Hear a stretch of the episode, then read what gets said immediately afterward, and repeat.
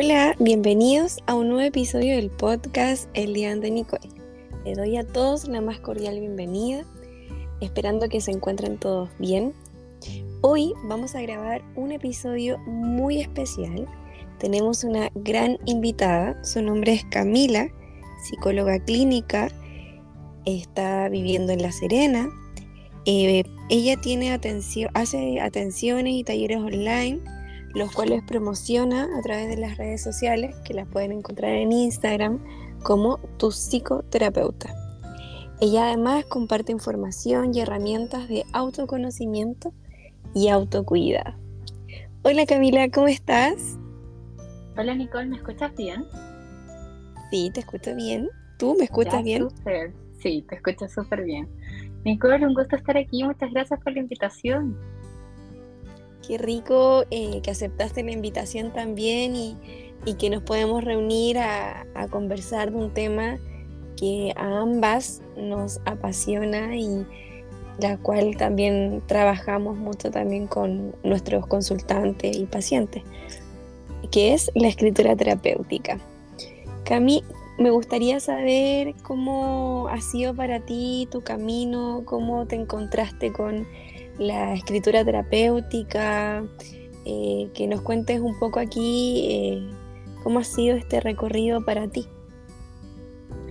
Bueno, resulta que la escritura terapéutica para mí ha sido tanto, ha aportado tanto en mí como desde lo profesional como desde lo personal. Yo siento que desde que soy muy pequeña aquí yo escribo, siempre he escrito, eh, antes de conocer quizás la escritura como una herramienta terapéutica como tal, siempre yo creo que estuvieron presentes los diarios de vida, me imagino que en ti también es muy común como parte de la adolescencia quizás poder tener diarios de vida, poder escribir acerca de lo que uno se día.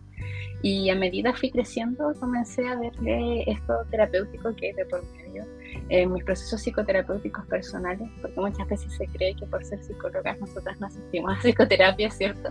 Pero claramente sí. Y ahí comencé a verle este factor de lo terapéutico, de lo importante que era para mí la escritura como medio de expresión. Y allí comencé como a tomarle la importancia a medida también estaba estudiando psicología dentro de mi carrera universitaria.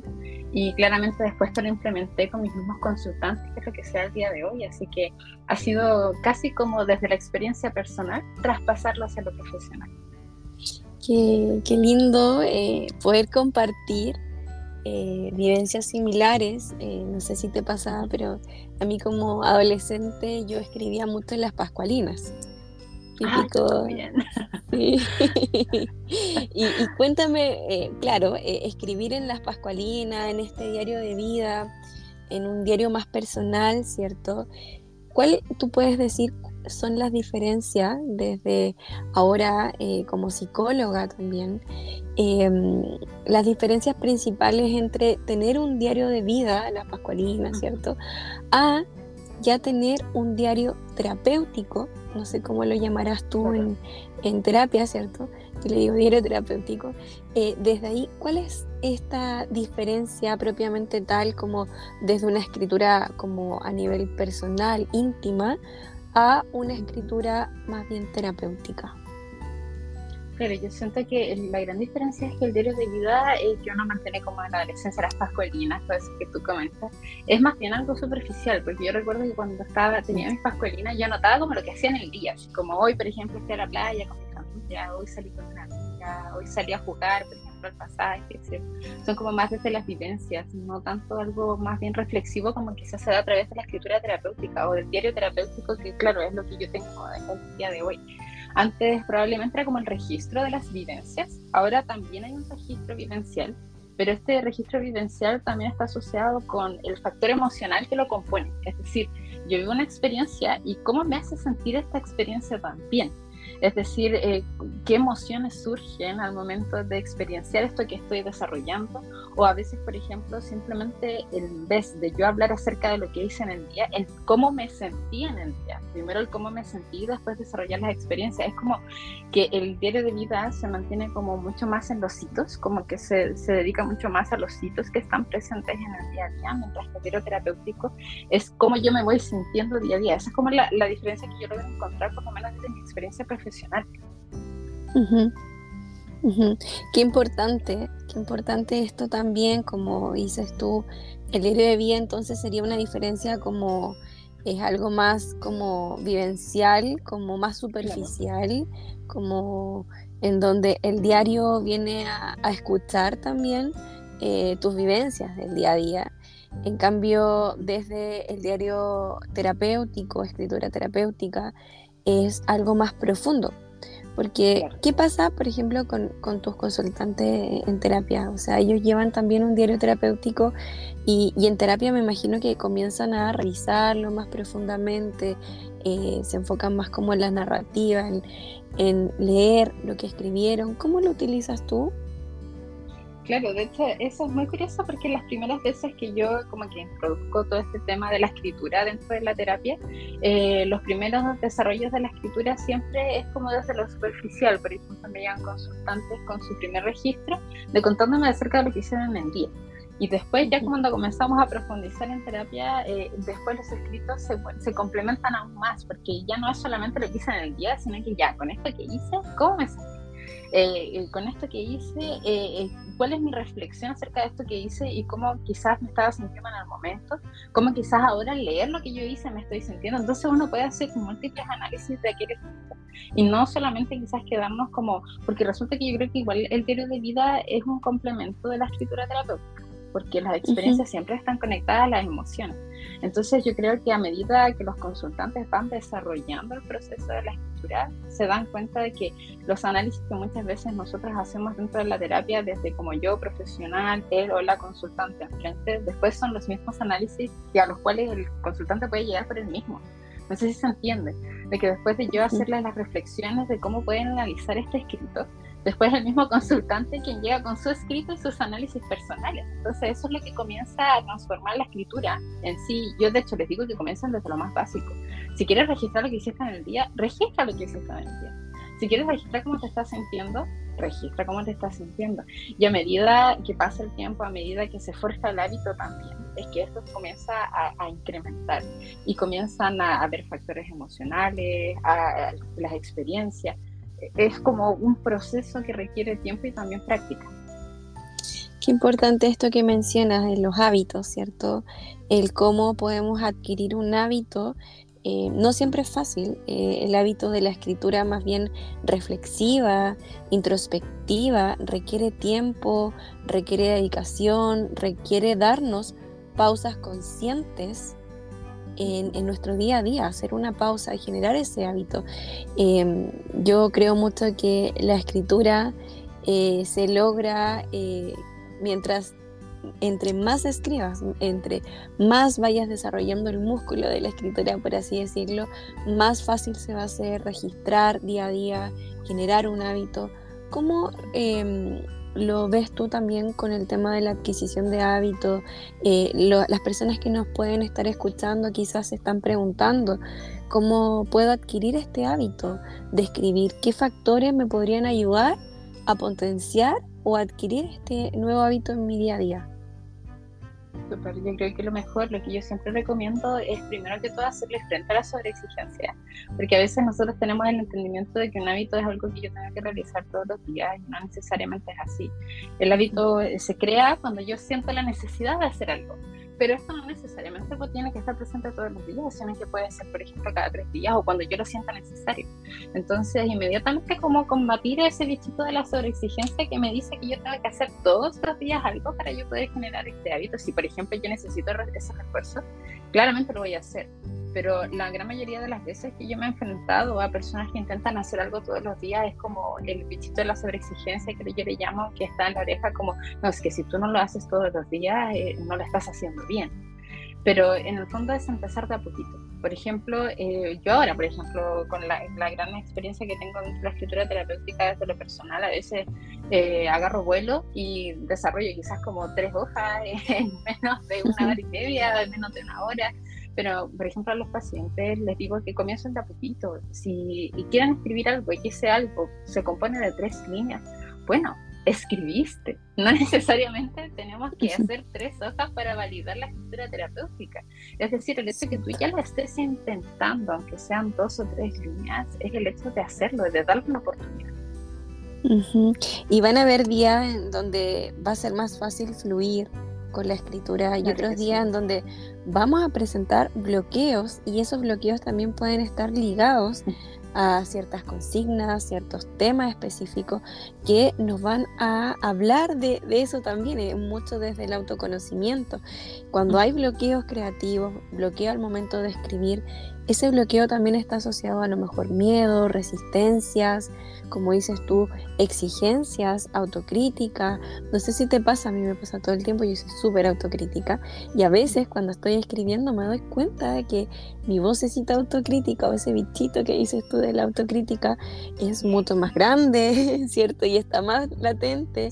Otras veces eh, logro apaciguarlo y mientras lo voy escuchando y sigo escribiendo, también le doy chance a que ok, te doy cabida aquí, te dejo aquí estar, pero ok, así como estás, también te vas y mientras más voy escribiendo, más voy conectando también con mi autenticidad, porque a veces la autocrítica también eh, está ligada justamente al a miedo, ¿cierto? Al ser suficiente.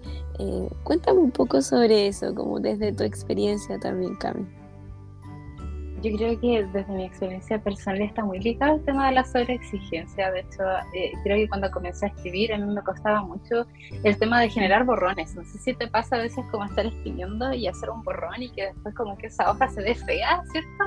Como que algo que probablemente para otros es algo tan básico, mi sobreexigencia me decía como, no, arranca la hoja y empiezas de nuevo. Pero resulta que el empezar de nuevo la experiencia ya no es la misma con la escritura.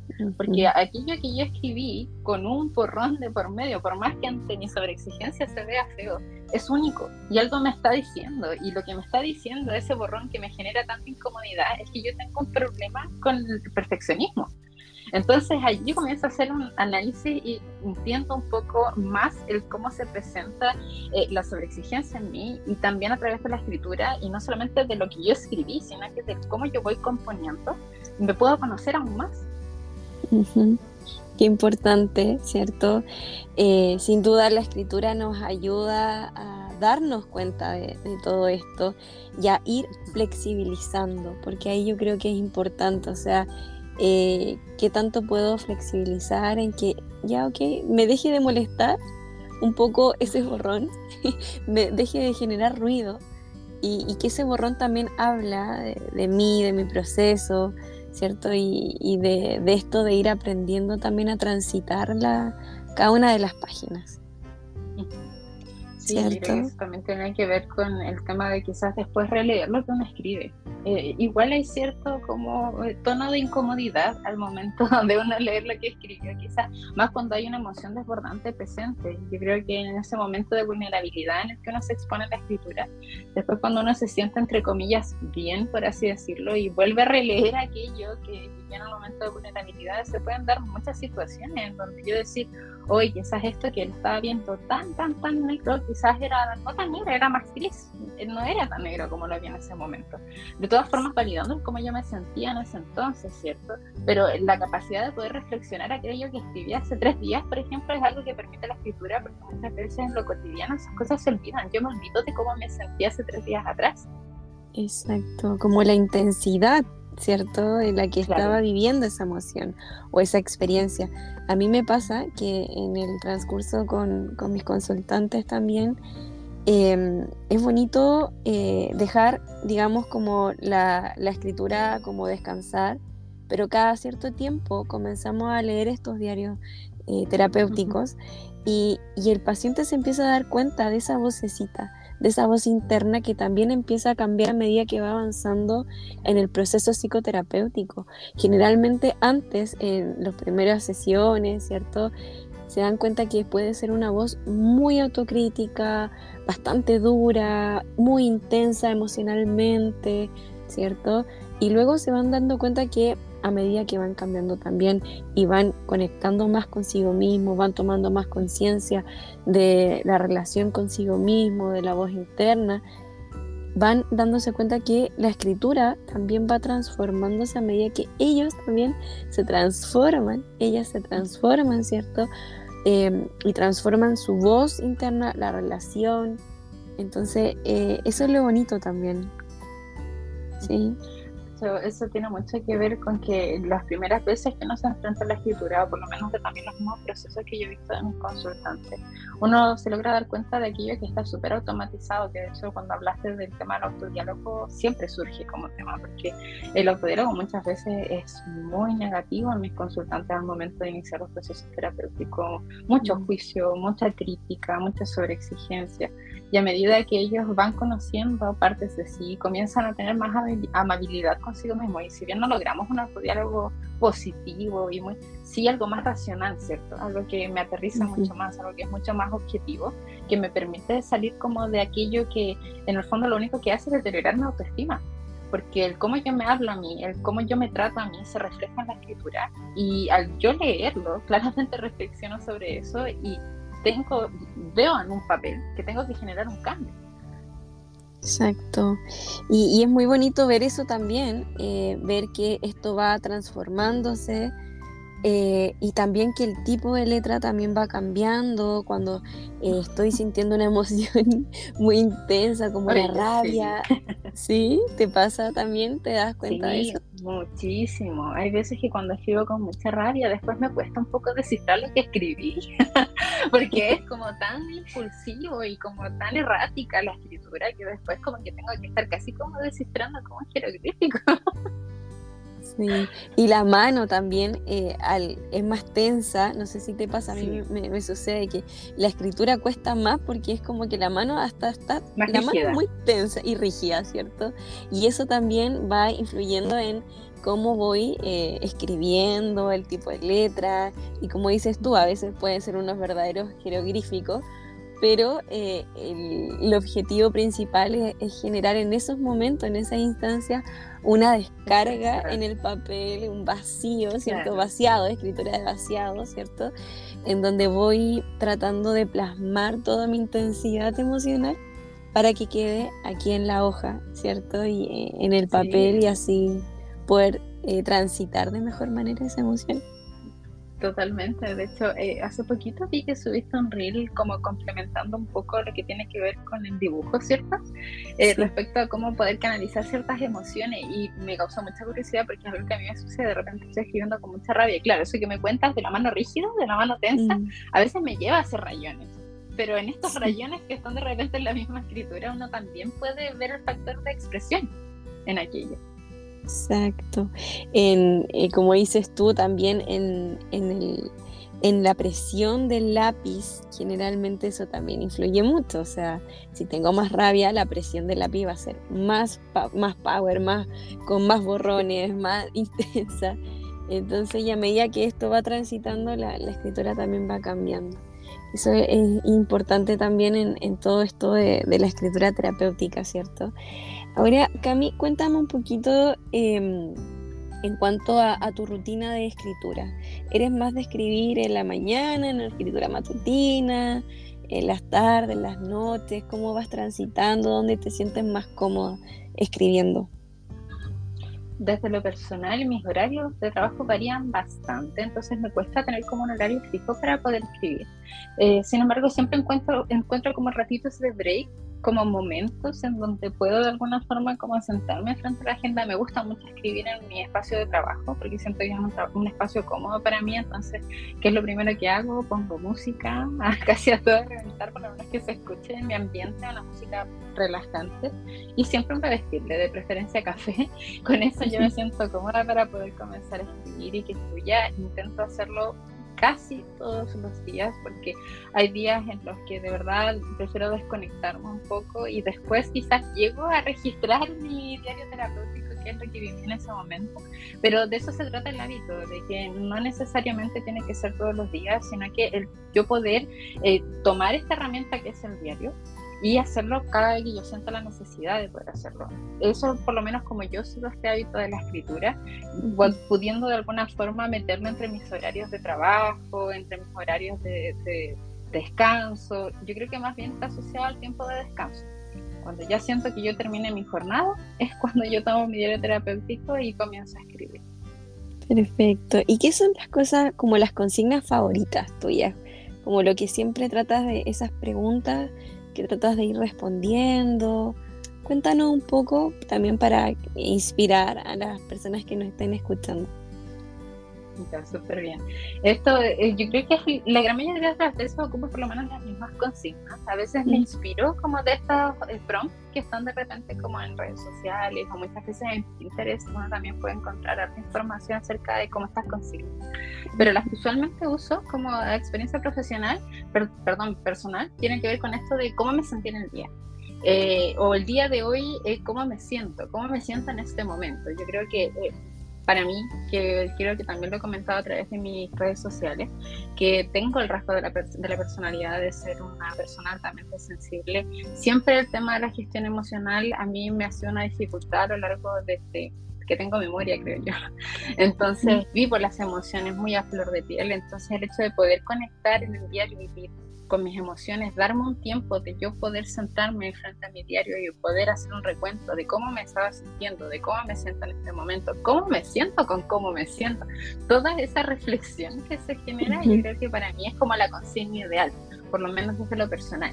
El cómo me siento, el cómo me he sentido, por ejemplo, durante estas últimas tres semanas, cómo me he sentido con todo lo que ha pasado durante este mes, por ejemplo, eso es lo que hago al finalizar el mes. Como que yo siento que tengo ciertas rutinas que se mueven respecto a consignas desde lo emocional. Esto que tú mencionas también de, de ser una persona altamente sensible, ¿cómo crees que te ha ayudado la escritura para aprender también a identificar, reconocer, validar, ¿cierto? Tu vulnerabilidad y cada una de las emociones yo creo que la gran ayuda que me ha prestado la escritura es eh, cuando yo recién estaba aprendiendo a cómo gestionar mi mundo emocional, porque también es, eso es algo que uno vive de manera personal. Todos tenemos distintas estrategias de afrontamiento ante las emociones desbordantes y eso es lo que uno tiene que ir descubriendo en estos procesos de gestión. Y a mí antes me costaba mucho el hecho de sentir que tenía una emoción muy desbordante presente y no actuar impulsivamente antes, hace mucho tiempo atrás, cuando yo no tenía estas herramientas, era como que la emoción estaba presente e inmediatamente teníamos la respuesta desde la impulsividad. Entonces la escritura me permitió hacer pausas, me permitió yo poder concentrarme en otra tarea a medida que estoy viviendo mi emoción, depositar el cómo me estoy sintiendo en la hoja de papel y a través de la escritura poder hacer una pausa en donde además yo estoy reflexionando acerca de cómo me siento y después yo tengo una respuesta mucho más adaptativa, mucho más saludable. Entonces yo creo que la escritura ha sido una gran herramienta en mis procesos de gestión emocional y eso también es lo que busco compartirle a mis consultantes. Claro, sí, yo he visto también en tus redes sociales que, bueno, eh, yo creo que el algoritmo también me llevó a tu cuenta por lo mismo, por esto de los journal prompts, de los 10 días de journal prompts, ¿cierto? De escritura terapéutica. Em, y había un, post el otro día que vi que decía como, ¿qué es la escritura terapéutica y por qué deberías practicarla? Cuéntanos eh, por qué deberíamos practicar? ¿Cuáles son esos? Eh, ¿Por qué yo debería o por qué las personas que están escuchando este episodio deberían practicar la escritura terapéutica? Ya, te voy a mencionar un concepto que yo utilizo bastante dentro de la psicoterapia, que es el piloto automático. Resulta que yo creo que muchas de las personas, muchas personas, la gran mayoría de las personas que llega a iniciar procesos psicoterapéuticos conmigo, se encuentra en un piloto automático en donde hace cosas pero no sabe por qué hace las cosas, no encuentra quizás una proyección mayor a lo que se encuentran haciendo en este momento. Y es porque muchas veces no se dan pausas de reflexionar acerca de lo que están viviendo en el presente. Y cuando yo hago un momento de tensión y comienzo a reflexionar de qué es lo que estoy viviendo, por qué lo he vivido o, lo que viví en el pasado, por qué sucedió y si no tengo una explicación de por qué sucedió, cómo me siento al respecto. Todos estos procesos de autoconocimiento y de autocuidado que tienen que ver con la escritura terapéutica y que generan esta pausa, me hacen salir de aquello que está muchas veces automatizado. Porque hay personas que llegan y me dicen, oye, yo hago esto, pero no sé por qué lo hago. Y yo sé que está mal, pero simplemente lo hago. Entonces ese piloto automático que no muchas veces es agradable, que no muchas veces es satisfactorio, eh, la escritura a mí me permite detenerlo. Me dice como ya siéntate, eh, reflexiona acerca de esto que está ocurriendo, reflexiona acerca de lo que ha ocurrido a lo largo de tu vida y eso me abre la perspectiva de que quizás tengo más posibilidades de, la que de las que yo estaba viendo hasta ese momento en el piloto automático en el que vivía. No sé si se entiende un poco. Sí, te entiendo completamente. Eh, me pasa también y lo veo a diario y también desde esa perspectiva lo trabajo en terapia. Eh, y, sucede mucho, o sea, uno cree que esto no pasa, pero es mucho más frecuente de lo que uno imagina. Eh, es muy fácil llevar una vida ¿cierto? En este piloto automático con el estilo de vida que comúnmente las personas también están acostumbradas a vivir, la sobrecarga, ¿cierto? Laboral, eh, en las rutinas inmersas. Eh, muchas de las personas que quizás no están escuchando, quizás de tus consultantes, mis consultantes, me imagino que también eh, tienen una vida en donde es full trabajo, full trabajo y, muchos de ellos dicen es que no tengo tiempo, es que no tengo tiempo para salir de este piloto automático, de cuestionarme, de reflexionar, tener espacio reflexivo. Y yo creo que ahí es donde la escritura terapéutica ayuda justamente a generar esos espacios reflexivos, a conectar con el presente, ¿cierto? Conectar, porque muchas veces uno en piloto automático está pensando en en futuros posibles, eh, sobre todo si es que la persona a lo mejor tiene un trastorno de ansiedad, ¿verdad? En donde la mente, los pensamientos van hacia el futuro, en estos escenarios, etc. Y, poco se conecta con lo, el momento, el aquí y el ahora. ¿cierto? Entonces eso es lo que nos ayuda y nos permite también la escritura terapéutica a conectar con el aquí y el ahora, a conectar con lo sensorial también. No sé si te pasa, eh, hace un rato nos decías que en tus prácticas habituales de escritura siempre vas acompañado de un café. Entonces, el tomar atención a ese sabor, al aroma del café, mientras vas escribiendo, por ejemplo, puede ser una práctica muy cotidiana, muy básica, pero que a veces no somos tan conscientes y llevar desde la escritura, ¿cierto? Emocional, que puede ser, ¿cierto? A una escritura más bien también sensorial. Y eso también nos ayuda a volver al presente y a llevar la mirada hacia uno mismo, ¿cierto? Sí, porque eh, resulta que esto que hablábamos del tema del piloto automático, eh, muchas veces se cree que los, por ejemplo, los tiempos de calidad con uno mismo tienen que ver a con viajar lejos, por ejemplo, o no sé, tener una cita con uno mismo.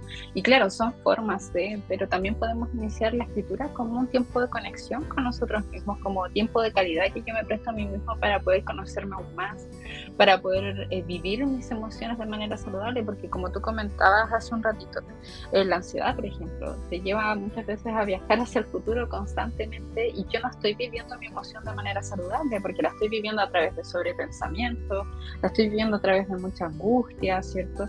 Mientras que si yo me siento y, intento pensar, ya, si bien estoy sintiendo ansiedad, pero ¿qué me quiere comunicar la ansiedad? Me quiere comunicar de que quizás yo siento mucha preocupación la que va a ocurrir más adelante. Entonces, esa conexión que se genera conmigo mismo y con la emoción me ayuda a sacar reflexiones para lo que hablábamos de hace un ratito atrás, de ser mucho más amable conmigo mismo, no ser tan sancionador. Exacto, exactamente. Qué importante esto que, que mencionas, ¿cierto? Como cómo está todo ligado también. Ahora, ¿cómo eh, podrías eh, definir por qué crees tú quizás que la escritura eh, también tiene em, aspectos que nos pueden ayudar a favorecer nuestra creatividad? Porque la escritura es libre. Yo creo que una vez mm. recuerdo que publiqué un reel eh, acerca de eh, qué cosas se necesitan para la escritura. Y es básicamente como un cuaderno, un lápiz y sería como nada más. Entonces la libertad de una hoja en blanco, yo creo que eso. inmediatamente despierta la creatividad. De que yo tengo una hoja en blanco enfrente, eso también puede ser un conflicto, el yo tener una hoja en blanco enfrente y como sentir que tengo que rendir ante la hoja en blanco pero mm. desde la creatividad, desde el punto de cómo puedo explotar mi creatividad, en esa en blanco yo puedo hacer lo que quiera. O sea, por ejemplo, eh, algo que me pasó hace, yo diría como un año atrás, que fue muy curioso, siempre había escrito en, así, la escritura que se conoce de manera horizontal, ¿cierto? Y un día dije, pero ¿por qué escribo así? Sí, alguien me dijo que tenía que escribir así, parece. Y es cosa de dar vuelta a la agenda y empezar a escribir de manera vertical. Entonces, todos esos cambios fomentan la creatividad y tuvieron que pasar años para que yo pudiese escribir de manera vertical. Entonces la creatividad se sigue explotando por más que haya experiencia dentro de la escritura. Si quieres complementar, por ejemplo, la escritura con el tema del dibujo, es súper importante mm. porque a través del dibujo, del arte terapia, nosotros también podemos expresar. Entonces el hecho de yo enfrentarme a en blanco y decir, tengo todas estas posibilidades para hacer lo que yo quiero hacer, inspirarme de otros lados, claramente es algo que fomenta la creatividad en nosotros.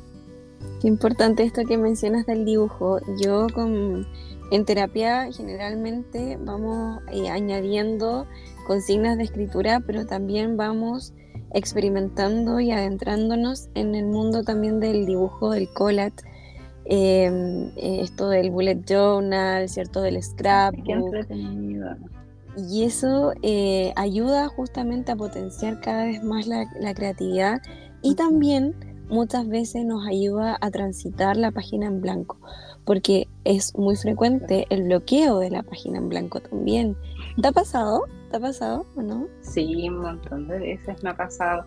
Más cuando eh, tengo como que, porque yo usualmente escribo y después cierro como la escritura y puedo escribir algo debajo. Entonces cuando yo me enfrento ante una hoja que ya tiene quizás algo desarrollado de otro día, no es tan difícil, pero hay veces que me he visto como en espacios emocionales un poco complejos y tener que enfrentarme a un en blanco como que, ay, empieza eh, la sobreexigencia a decirme como ya tienes que escribir bonito, tienes como que rendir en esta hoja. Y ahí también está el desafío de lo que está automatizado, porque yo tengo conflictos con la sobreexigencia, entonces mis conflictos con la sobreexigencia me dicen, escribe ordenadito y escribe de manera que no te salgas de las líneas pero resulta de que ese autodiálogo que está presente yo también lo puedo combatir y puedo decirle no, pues, ¿por qué tengo que hacer eso? ¿Por qué tengo que hacer eso si eso simplemente lo que está haciendo es bloquearme? Entonces yo hago todo lo contrario y desafío ese autodiálogo negativo y de alguna forma eh, tiendo a ser más amable conmigo mismo al desafiarlo. Porque me estoy permitiendo creatividad, me estoy permitiendo poder yo desarrollar lo que realmente quería hacer desde el inicio y no hacerle caso a esa vocecita que me dice cosas malas. Y ese bloqueo también puede estar ligado a, miedo, ¿cierto? Claro que sí, más cuando las consignas tienen que ver con algo que es muy profundo o cosas que de repente no, ah, ni siquiera podemos hablar, que ni siquiera podemos verbalizar con otros. Eh, la escritura también es una forma de expresión, si bien es más íntima, también está el miedo de qué es lo que va a salir de esto, o el miedo a me iré a quebrar si empiezo a, escribir de esto, empezar a sentir el nudo en la garganta, me ha pasado con consultantes que me dicen, no, empecé a escribir y como que sentí un nudo en la garganta y paré, porque como que no puedo.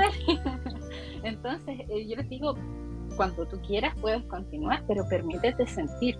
Si esa emoción, ese nudo en la garganta llegó a ti, es porque está intentando comunicarte algo respecto a lo que estás escribiendo. Y en ese momento en que tú estás frente a la agenda, no hay nadie mirándote, ni siquiera estoy yo como psicoterapeuta enfrente tuyo. Entonces estás tú solo con la agenda, permítete sentir eso que viene a ti. Exacto, es aprender también a transitar eh, los diferentes flujos, diferentes, eh, digamos, etapas de la escritura también hay momentos en donde uno fluye mucho, otros en donde nos va a costar, pero es aprender también a validar cada uno de esos momentos, ¿cierto? Claro. Sí. Ahora, cuéntame un poco, Cami, em, ¿cuáles son tus autores o libros eh, favoritos que nos recomiendas como para saber un poco más y entrarnos un poco más en el mundo de la escritura terapéutica? terapéutica? Mira, te voy a comentar acerca del último libro que he estado desarrollando, una leyenda, uh curioso, que es el libro Palabras para Sanar de Rupi eh, Esta gran poeta lo que hace a través del libro es dar consignas de escritura. Entonces, sí que lo encuentro maravilloso, porque más allá de informarnos acerca de qué trata la escritura terapéutica, es como que tú abres el libro y el libro te dice como, vamos, dale, tú puedes escribir en base a las consignas que propone la autora, entonces yo lo encuentro fantástico para empezar la práctica de la escritura terapéutica, porque además lo rico es que a diferencia de otros libros que he leído de escritura terapéutica, este también te permite el hecho de poder rayar el libro, que de hecho es muy similar al libro que tú también que me gusta eso de como uno apoderarse del libro, como esto es mío, esto es algo personal, es algo íntimo y algo que yo probablemente, no sé, compré en una librería, lo vuelvo mío, lo vuelvo personal. Exacto, y, de alguna forma también nos acompaña en nuestro día a día, ¿verdad? Como una guía, porque muchas veces pasa eso, como ya, ok, eh, entiendo todo esto de la escritura, de lo importante de conectar con mis emociones, pero a veces me gustaría seguir profundizando en consigna, eh, seguir una guía, un, proceso, ¿cierto? Y, estos libros, em, yo personalmente no lo he leído, ahí estoy, lo vi el otro día en tu Instagram y lo he visto en otros también, así que creo que es bastante bueno, voy a, voy a ver qué tal.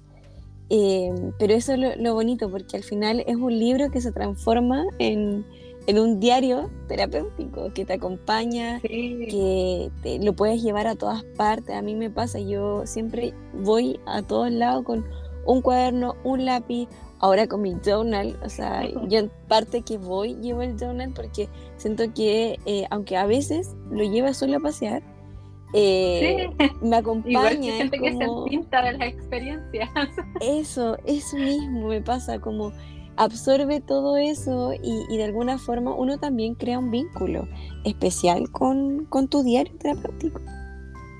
¿Cierto? Se vuelve parte de uno. De eso, además, al principio también vuelvo al tema de la sobreexigencia, que mis agendas tenían que estar lo más prolijas posible. Ahora, si la hoja se daña porque la dejé en la arena, por ejemplo, el otro día me estaba dando cuenta que, como usualmente voy a la playa a escribir, abro, abro y está lleno de arena. Y probablemente antes la arena del pasado hubiese entrado en pánico y ahora como, ah, ya, un poco de arena, ¿qué tiene? Si la hoja está doblada y llena de arena, ¿qué importa? Lo sueltas también, sueltas como esa experiencia, ¿cierto?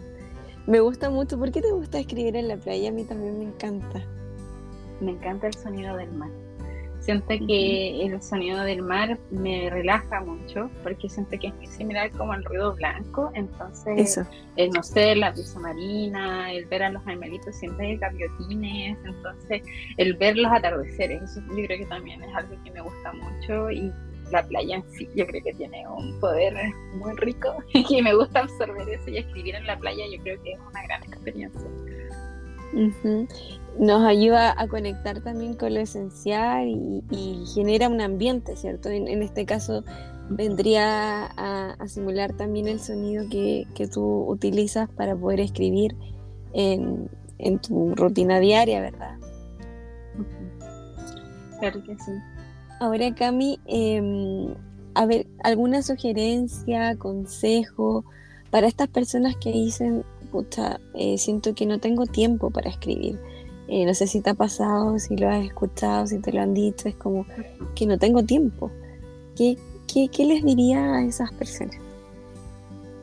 No presionarse primero que todo, porque yo siento que eh, cuando una persona dice que no tiene mucho tiempo, es porque probablemente ya se está poniendo en la situación en que tiene que pasarse una hora escribiendo. Es como que mm. nuevamente están viajando al futuro y dicen como, quizás esto es un hábito que yo tengo que mantenerme una hora al día escribiendo y no es así. Yo simplemente con cinco minutos de escritura yo puedo sacar muchas cosas eh, en cinco minutos de lo que quizás me dicen todo este tiempo que me ha escrito por ejemplo. Entonces yo creo que el no presionarse, el no visualizarse, sino que dejar que sea algo que fluya. Eh, muchas veces eh, estas personas, eh, me pasa que dicen que no tienen tiempo. Hay veces que en las mañanas, por ejemplo, de los días de fin de semana, por ejemplo, se encuentran como en momentos de desayunar y en algún momento del día tienen que levantarse a desayunar o tienen que desayunar en cama. Entonces, complementemos, por ejemplo, el desayuno con la escritura. Es decir, mientras yo me estoy nutriendo, yo también me nutro desde lo emocional y quizás puedo la par escribir. Y ahí nuevamente viene esta sobreexigencia, esta exigencia que me dicen, pero no, es que si yo como y escribo voy a manchar lo que yo estoy escribiendo. Pero ¿qué importa? Les digo yo, si en el fondo eso es algo íntimo tuyo. Y el hecho de que, por ejemplo, me pasa que a veces yo mancho las hojas con desayuno, con café, con, no sé, falta que comí también yo después al releer es como, ah, mira, escribí esto mientras estaba desayunando, porque tiene café y tiene falta. Entonces también me permite conectar con la experiencia que hubo en ese momento, encontrar como esos pequeños momentos en donde quizás en vez de, no sé, desayunar y ver la tele, o en vez de desayunar y, por ejemplo, ver lo que siempre suelo ver en el celular, acompañarme de un diario Y también iniciar de a poco, no ponernos en esta postura de que, hay que para forjar el hábito yo tengo que hacer una hora de o dos horas de, no, de a poco, lo que tú quieras escribir. Si quieres escribir lo que hiciste en el día, escribe lo que hiciste en el día. Que sea un entorno cómodo para ti, no necesariamente tranquilo, porque no muchas veces las personas necesitan mm. espacios tranquilos para escribir, sino que simplemente un entorno que sea cómodo y complementarlo con aquello que más nos gusta. Por ejemplo, a mí me gusta mucho el café, me gusta mucho saborear distintos cafés. Entonces, mi gran refuerzo es que cada vez que yo escribo, me tomo un café. Entonces, complementar con aquello que nos gusta, con aquello que nos es satisfactorio para poder hacer esa unión de, ah, esto que me gusta lo estoy complementando con algo nuevo, pero ya hay algo que me gusta. Entonces, probablemente voy a tener una buena experiencia con estoy intentando. Qué, qué bueno esto que, que mencionas, como generar esos espacios que al final son cosas diarias. O sea, yo todos los días, o probablemente todos los días, voy a desayunar, ¿cierto? Y quizás a ese desayuno, a ese café, a esa infusión, a ese té o a lo que sea que me tomo diariamente en la mañana, ¿por qué no agregarle un par de minutitos de escritura?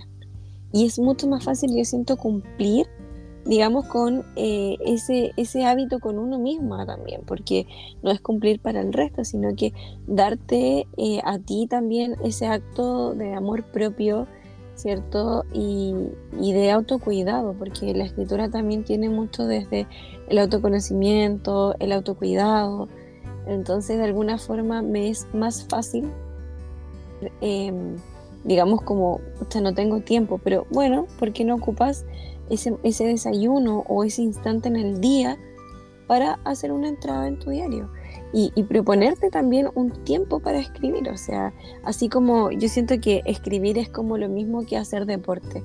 Eh, de alguna forma, como uno aparta en el día un lugar para ir al gimnasio, para hacer deporte, ¿cierto?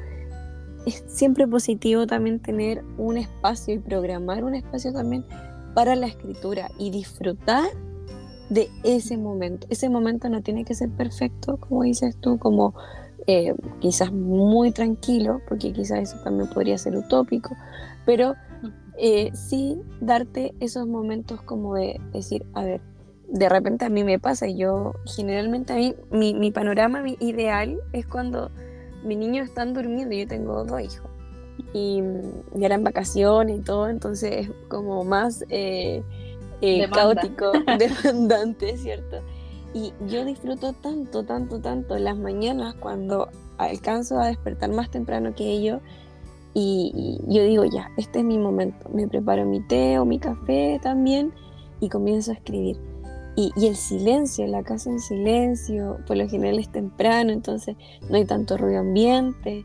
Y aunque sean cinco segundos, aunque sea un minuto, para mí ya cambia completamente el día y me da como esa energía para enfrentar cualquier situación, porque ya vacié mi tensión, mi angustia o, o, lo que sea, cualquier cosa, mi estrés o cualquier emoción que pueda estar ahí presente, la, la libero y, ya eh, el día ya es distinto y todo es ganancia después de eso, ¿sí? Claro, porque además básicamente partes el día haciendo algo por ti de manera consciente.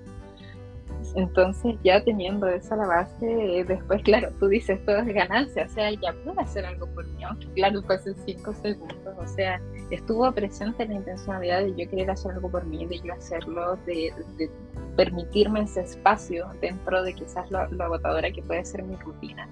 Así que eso inmediatamente cambia la mentalidad que uno tiene para el resto del día. Eh, a mí me gusta mucho escribir en las mañanas, sin embargo yo prefiero hacer como un feedback. Hay veces que como que ando en el mood de hacer un feedback, hay veces que ando como en el mood de quizás iniciar la mañana con la escritura y por eso te comentaba de que el hábito no significa que yo tenga que hacer todo, los días, lo mismo, a la misma hora, no, porque eso también, si yo me esfuerzo algo a lo que yo no siento comodidad, lo más probable es que también lo deje. Lo más probable es que si yo me estoy forzando a todos los días a las 6 de la tarde ponerme a escribir, no, eso después me va a terminar aburriendo porque probablemente lo voy a meter dentro de este mismo bucle de la monotonía que ya a veces ya tengo en mi vida rutinaria. Ya tengo en mi vida mucha monotonía por lo laboral, por ejemplo, porque yo en algo que tengo que disfrutar también me voy a comprometer a que, a que sea monótono o rutinario. Es mejor que cuando yo siento la necesidad de escribir, hoy creo que tengo que expresar algo, mis amigos están ocupados, por ejemplo, mi familia no me contesta, pero tengo mi diario Ahí puedes pensar lo que yo quiero, lo que yo quiero contar. Exacto, es como tu soporte emocional también. Sí. Y esto también, desde la escritura, también es importante mencionar como el ser flexible, eh, flexibilizar sentido. A veces yo quizás no voy a poder escribir y tener ese panorama ideal, eh, todo en silencio en la mañana, porque se despiertan más temprano, pero trato igual de hacerme ese espacio. Y es increíble que los niños comienzan a, a mirar eso y empiezan a decir, ah, ya, la mamá está acá, yo también puedo hacer mis cosas, también puedo tener mi momento para jugar. Y claro, pueden estar corriendo y todo muchos de ellos, o sea, a veces mi hijo, oh mamá, también quiero escribir. Mi hija igual me ah, agarra los lápices, a veces me raya en el diario y están sus rayas. Y es como, no, pero al principio era como, no, ¿por qué? Si es mi diario, pero después digo, ya, empiezo a transitar también. Y es como, ok, y como dices tú, eh, esas, esas huellas o eso eh, queda ahí en el recuerdo y es como que después empiezas a ver la hoja y es como, mira, cuando era, no sé, en tal época, eh, tenía tal edad mi hija, mi hijo, y, puedo ver como sus dibujos, sus primeros trazos, ¿cierto? Entonces, eso es lo la experiencia, que en el fondo termina, es casi como un scrapbook, pero un poquito más artesanal. Eso. Como de manchones, pero no, súper, porque también me imagino que como también lo has hecho un hábito para ti, que quizás, no sé si en, tu casa está todos los días, pero que, que rico que tus hijos también sean parte de eso, de que también logren reconocer de que eh, ese espacio que es tuyo de la escritura, ellos también pueden participar o que muchas veces ellos también puedan hacer otras cosas a la par. Exactamente, porque muchas veces a mí me, pasa, me escriben varias eh, personas que son mamás y me dicen, Nicole, te admiro cómo lo haces, y creen que todo es súper positivo y todo es perfecto y yo estoy escribiendo, pero a veces hay días que puede ser muy silencioso y muy como ideal, pero otros días en donde estoy en medio del caos, los niños gritando, jugando, que me toman los cuadernos y los lápices, y, que se ponen a jugar con los lápices, les encanta jugar con los lápices y empiezan a, tener un juego simbólico inclusive con los lápices como, y, se, y juegan entre ellos y todo. Entonces, em, no todo es tan perfecto en, el tema de la escritura, pero a veces uno tiene que empezar a transitar también esos momentos, flexibilizar eh, y, empezar como también a que se, se forme un hábito y eso también te ayuda en, ese camino también en cuanto a, por lo menos a mí, desde el autocuidado como mamá, como persona, como psicóloga también, porque muchas veces uno también contiene todo el tiempo, entrega mucho, eh, es un soporte emocional, pero el diario para mí es mi gran soporte emocional y como dices tú, a veces eh, no sé, pues la gente está en otra y, y tus amigos, la familia, no están disponibles ahí en el momento cuando uno lo necesita, quizás, no siempre, todo el tiempo. Entonces es el diario que puede uno recurrir en cualquier momento y solo basta una hoja y un lápiz. Sí. Bueno, para ir cerrando, Cami, cuéntanos un poquito eh, cómo te sentiste en este episodio. Eh, ¿Hay algo más que quieras contarnos? Eh, resumiendo un poco, cuéntanos tu experiencia súper bien, me ha parecido súper, súper entretenido. Agradezco mucho tener la oportunidad de poder conversar contigo porque eh, sí, lo que me comentaste un ratito del tema de que el algoritmo de alguna forma como que nos sumió, porque habían como muchos factores en común entre nuestras cuentas.